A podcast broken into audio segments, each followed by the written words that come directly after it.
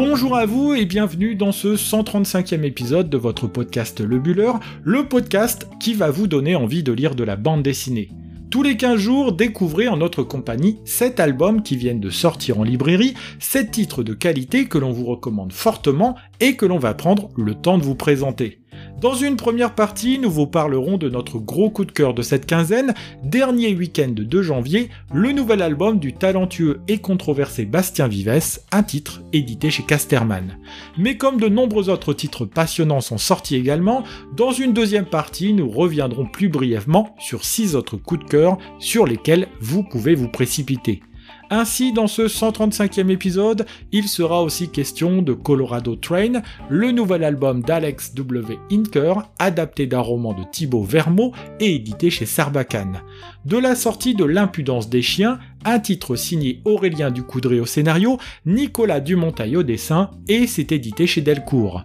Toujours chez Delcourt, très chers élus, un album hautement politique que coédite la revue dessinée, titre que l'on doit à Elodie Guégan et Sylvain Tronchet pour le scénario, ainsi qu'Erwan Terrier pour le dessin. La sortie de Léo en petits morceaux, un album que l'on doit à Mayana Itoiz et aux éditions d'Argo, à la sortie du tome 5 de la série RIP, un titre intitulé Fanette mal dans la peau des autres, que l'on doit au scénario de Getz, au dessin de Julien Monnier, et c'est édité chez Petit à Petit. Et nous terminerons avec la réédition d'une saison à l'ONU, album que l'on doit au scénario de Karim Lebourg, au dessin d'Odd Masso, et c'est édité chez Stenkis. Et comme le podcast Le Buller existe aussi sur les réseaux sociaux, ne manquez pas de retrouver en images ces 7 albums présentés et bien d'autres encore sur notre compte Instagram lebuller.podcast. Voilà, vous savez tout sur ce qui vous attend dans cette vingtaine de minutes que vous allez passer en notre compagnie. Il me reste à vous souhaiter une bonne écoute et je l'espère aussi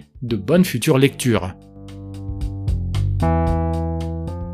En cette rentrée, Bastien Vives a décidé de nous gratifier de deux albums, dont dernier week-end de janvier, celui qui nous intéresse aujourd'hui, en plus du plus anecdotique et moins grand public Burnout, paru dans la collection BDQ, une collection qui annonce la couleur. C'est que Bastien Vives est comme ça, qu'on l'aime ou le déteste, car il y a rarement l'entre-deux avec lui, il aime jongler entre des projets sérieux et grand public et des albums récréatifs qui ont le don de susciter colère et indignation parfois. Nous ne sommes pas loin de penser que les polémiques qu'il suscite l'amusent beaucoup et le poussent à toujours monter le curseur, mais nous devons bien avouer que l'auteur est surtout un raconteur d'histoires hors pair et un dessinateur au style véritablement identifiable. Alors ici, nous laissons de côté les polémiques et les reproches, et nous allons essayer de vous faire pénétrer dans l'univers de son dernier titre, un univers auquel sera sensible tous les amoureux du 9e art. Si vous connaissez un peu le monde de la bande dessinée, vous saurez certainement qu'hormis les années de pandémie,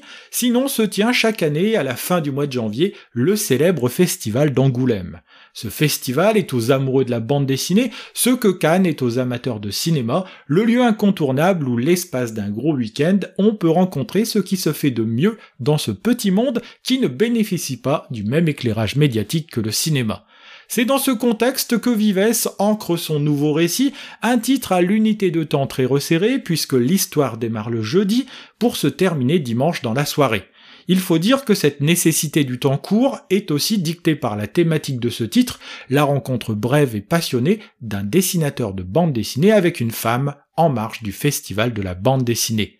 Lui s'appelle Denis Chopin. Si vous ne le connaissez pas, c'est que pour les besoins de l'histoire, Vives a recréé tout un microcosme d'auteurs et d'assistantes plus vrai que nature. Bref, Denis Chopin est donc un auteur à succès de la maison Casterman, et cette année il vient dédicacer sur le stand de l'éditeur son nouvel album, le cinquième tome sur neuf prévu d'Opération Hitler, une série ayant pour cadre la Seconde Guerre mondiale. La cinquantaine, moustachu, un peu bedonnant, marié et ayant des enfants, dont un fils qui fête ses fiançailles le dimanche du festival, il a l'apparence de l'homme rangé sans histoire, envoyé en mission dédicace le temps d'un week-end. Pourtant, Denis n'a pas manqué de remarquer la jolie blonde au long impair qui se présente à lui, la BD dans le sac, elle qui vient faire dédicacer l'album au nom de son mari, Marc. S'engage alors une discussion anodine autour du métier de dessinateur, discussion dont on sent que Denis aimerait la faire durer, lui qui finit de suivre des yeux la jolie blonde quand elle tourne les talons pour rejoindre son mari. L'histoire aurait pu ne jamais commencer, mais plus tard dans la journée, Denis se fait arrêter dans la rue par un homme qui souhaite le remercier pour la dédicace, le fameux Marc, mari de Vanessa, la jolie blonde, passée sur son stand. Marc, grand passionné de bande dessinée, tentera de garder à manger avec lui notre auteur, et ça tombe bien, celui-ci a une forte envie de rester auprès du couple pour garder auprès de lui cette femme qui le trouble vraiment. C'est ainsi que d'un café promis ici et un verre promis ailleurs, Denis et Vanessa finissent par se rapprocher jusqu'à laisser parler leurs sentiments, ainsi naît cette histoire d'amour en marge du fameux festival.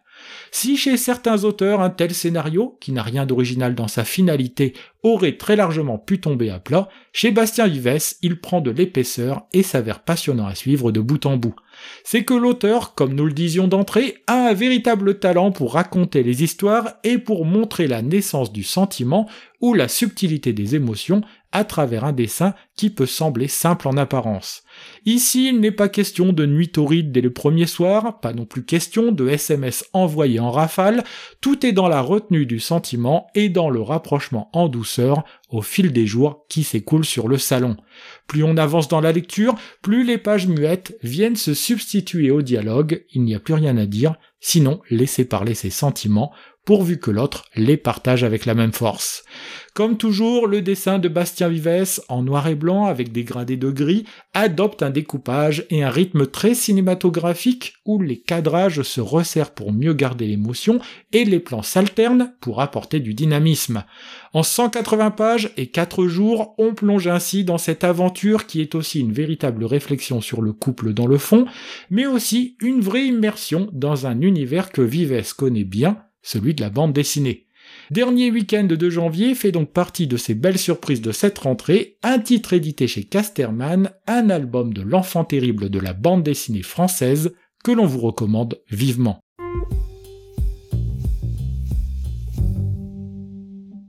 Dans cette seconde partie du podcast, nous allons revenir sur les six albums coup de cœur qui ont retenu notre attention cette quinzaine.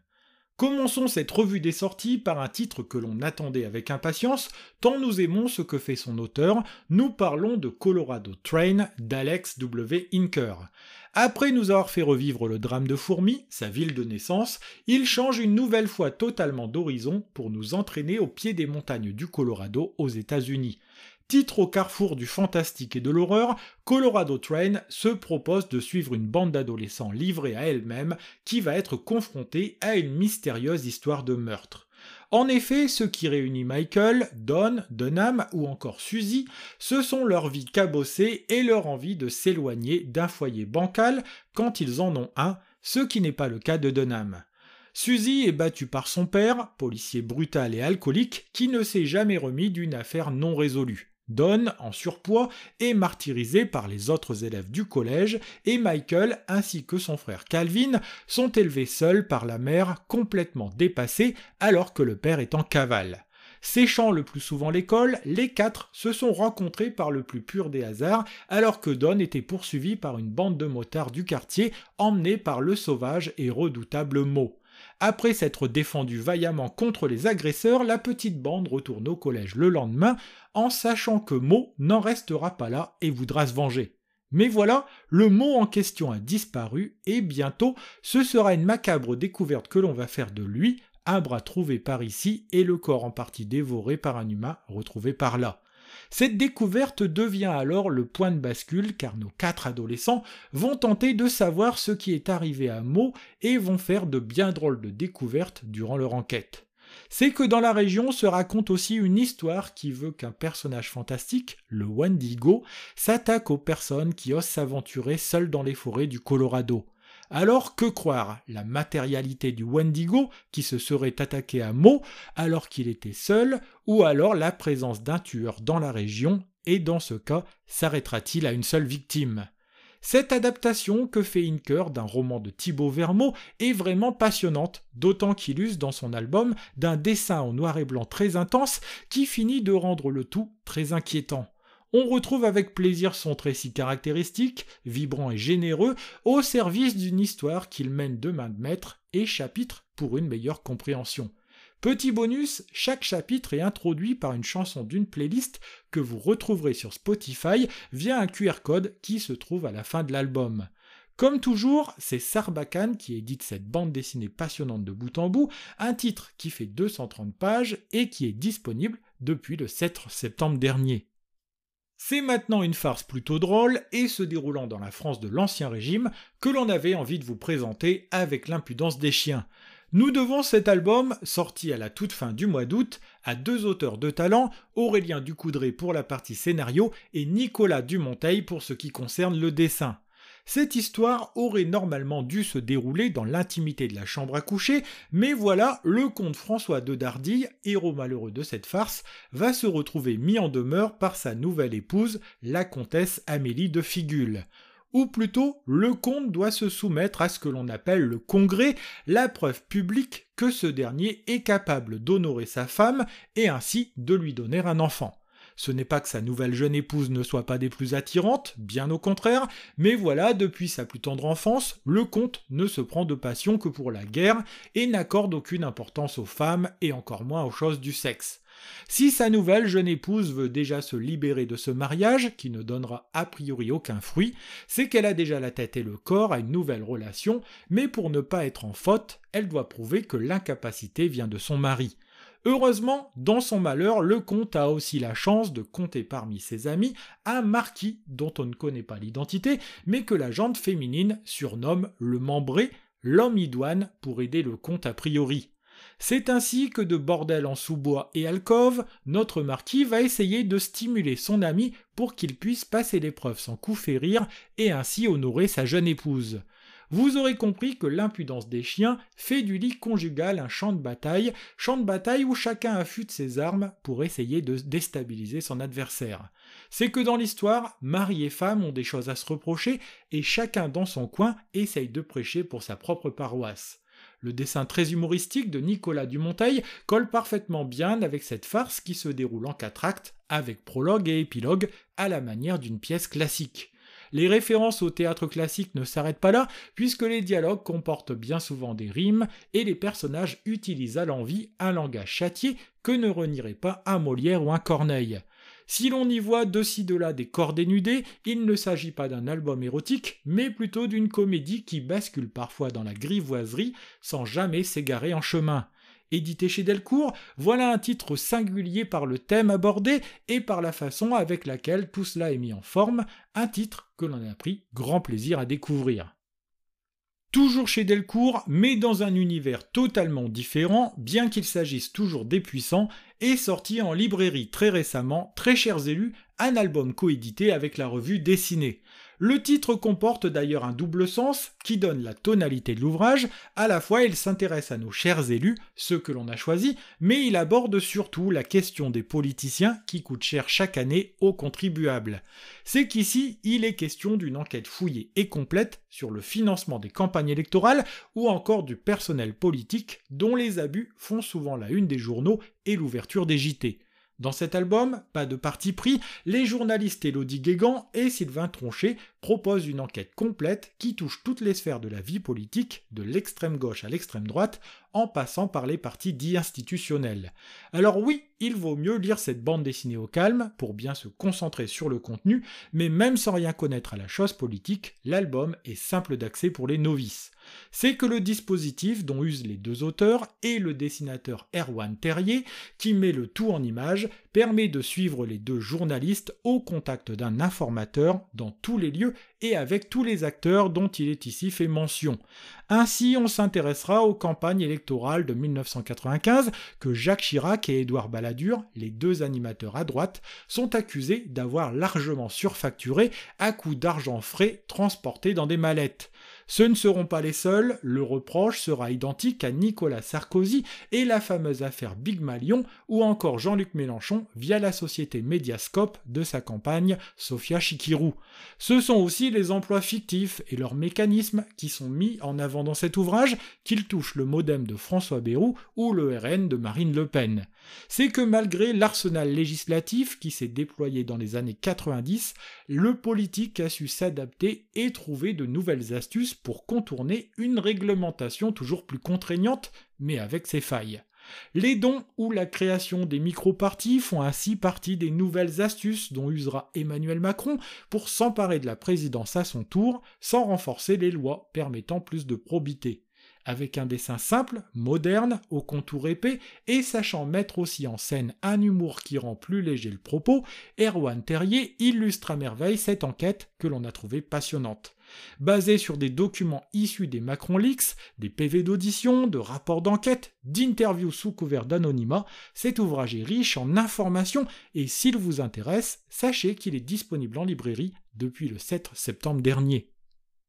Album aussi touchant qu'émouvant, nous avons beaucoup aimé nous plonger dans Léo en petits morceaux, une bande dessinée qui aborde un sujet délicat, mais traité avec beaucoup de subtilité. C'est au Pays basque que nous entraîne cette histoire qui propose un va-et-vient dans la chronologie pour mieux nous faire toucher du doigt cette histoire légère en apparence, mais douloureuse dans ses conséquences. Dans les années 60, un couple d'Allemands en vacances dans le Pays Basque est à la recherche d'une ferme où vit une femme que Franz, l'homme du couple, a connue pendant la guerre. Elle, c'est Léo Caddy, prénom peu courant, mais tout le monde la surnomme Léo depuis qu'elle est jeune fille, puisqu'on la découvre dans les années 40 quelques pages plus loin. Léo a vécu la Seconde Guerre mondiale de l'intérieur, puisque comme on le découvre aussi dans la suite du récit, en 1942, de nombreux soldats, dont des officiers, avaient envahi la ferme dans laquelle elle habitait avec ses sœurs et sa mère. Du haut de sa jeunesse et de sa beauté, Léo ne se souciait guère des choses de la guerre, d'autant qu'elle était alors amoureuse de Félix, soldat allemand stationné dans la région.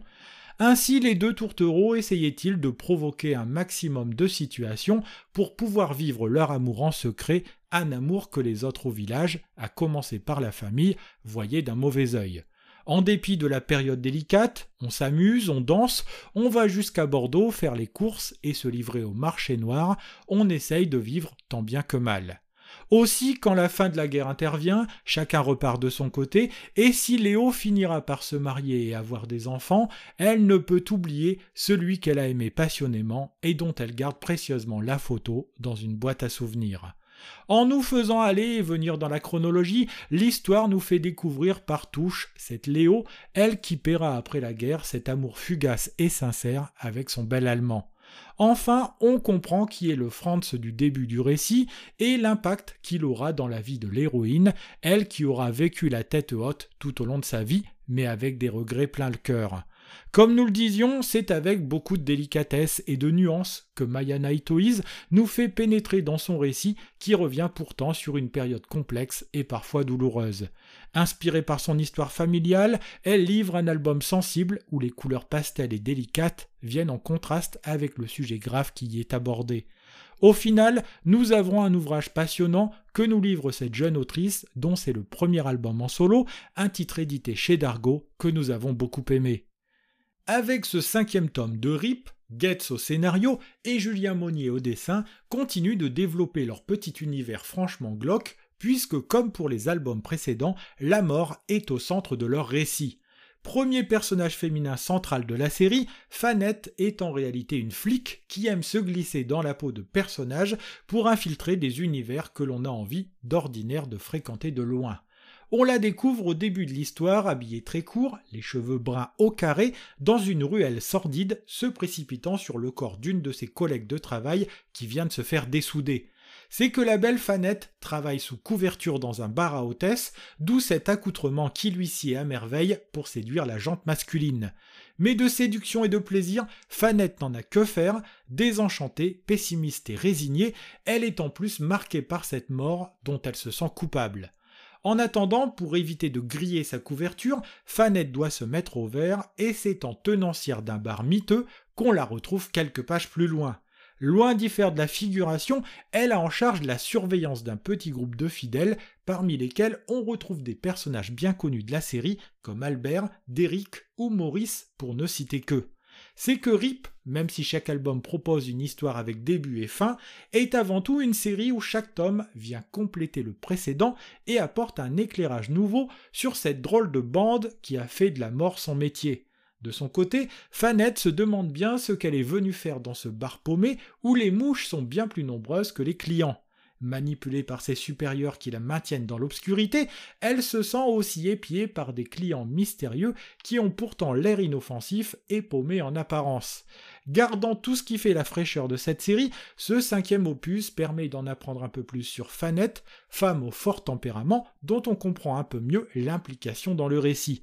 Comme depuis le début de cette série, c'est rythmé, dynamique, le scénario est toujours aussi bien ficelé et le dessin de Julien Monnier souligne bien le travail d'écriture de son camarade Getz. Jouant sur le cadrage, l'ambiance sale avec des couleurs qui tirent sur l'ocre et le marron dans le bar, mais aussi en nous plongeant dans le monde interlope de la nuit et de ses ruelles sombres, le nouveau venu s'annonce toujours aussi glauque et inquiétant avant-dernier tome de cette série, ce sont toujours les éditions Petit à Petit qui proposent ce titre un nouveau venu qui tient en 120 pages et que vous pouvez retrouver en librairie depuis le 14 septembre dernier.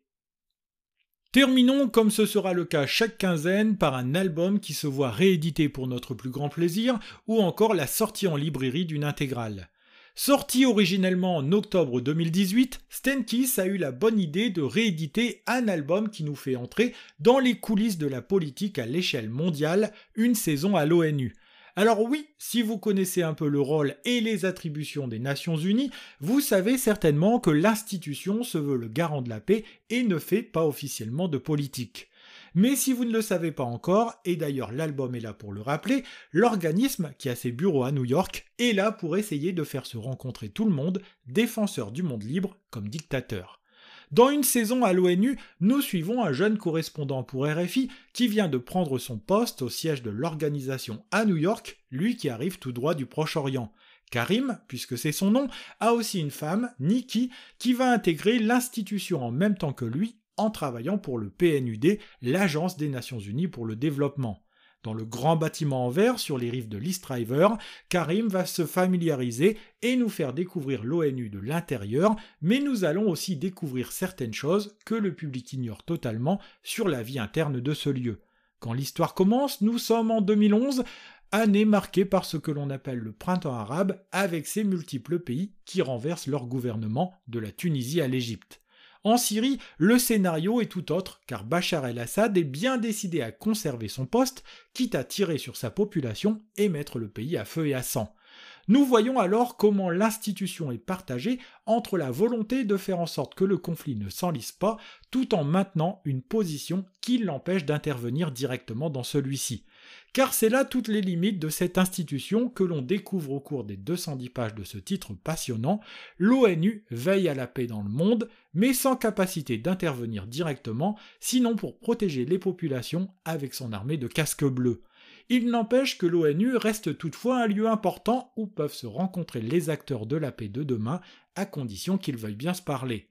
En entraînant le lecteur dans sa visite du lieu, on y découvre aussi une véritable galerie d'art que viennent alimenter tous les pays qui ont signé la charte de l'ONU et qui siègent à New York. Instructif, proposant une véritable histoire, nous devons cet album au scénario de Karim Lebourg qui se sert de son expérience personnelle pour raconter ce récit il a confié le dessin à Aude Massot, elle qui, avec un trait simple, dans une bichromie bleue, arrive à plonger le lecteur sans jamais le perdre en chapitrant son histoire. Il en ressort au final un titre que l'on est content de voir revenir en librairie, un album qui doit nous rappeler combien les endroits où peuvent se construire la paix sont plus que jamais nécessaires en ces temps troublés. C'est ainsi que se termine ce 135e épisode de votre podcast Le Buller, un épisode consacré dans sa première partie à la sortie de l'album Dernier Week-end de janvier, un titre que l'on doit à Bastien Vives et aux éditions Casterman. C'est toujours un plaisir de vous faire découvrir les sorties en bande dessinée de ces dernières semaines, et si vous avez envie de partager ce plaisir avec nous, n'hésitez pas à nous rejoindre sur les réseaux sociaux. Si vous voulez découvrir en images tous les titres qui ont été présentés dans l'épisode du jour, une seule adresse, le compte Instagram, lebuller.podcast, où vous pourrez vous exprimer et découvrir bien d'autres titres encore. N'hésitez pas non plus à parler de nous autour de vous, sur les réseaux sociaux, dans votre librairie préférée, ou encore entre amis et en famille, afin que le Buller puisse continuer de grandir. En attendant, on se retrouve dans deux semaines, le lundi 3 octobre, pour le prochain épisode de votre podcast consacré à la bande dessinée. Bonne semaine à vous et on vous souhaite de très bonnes lectures.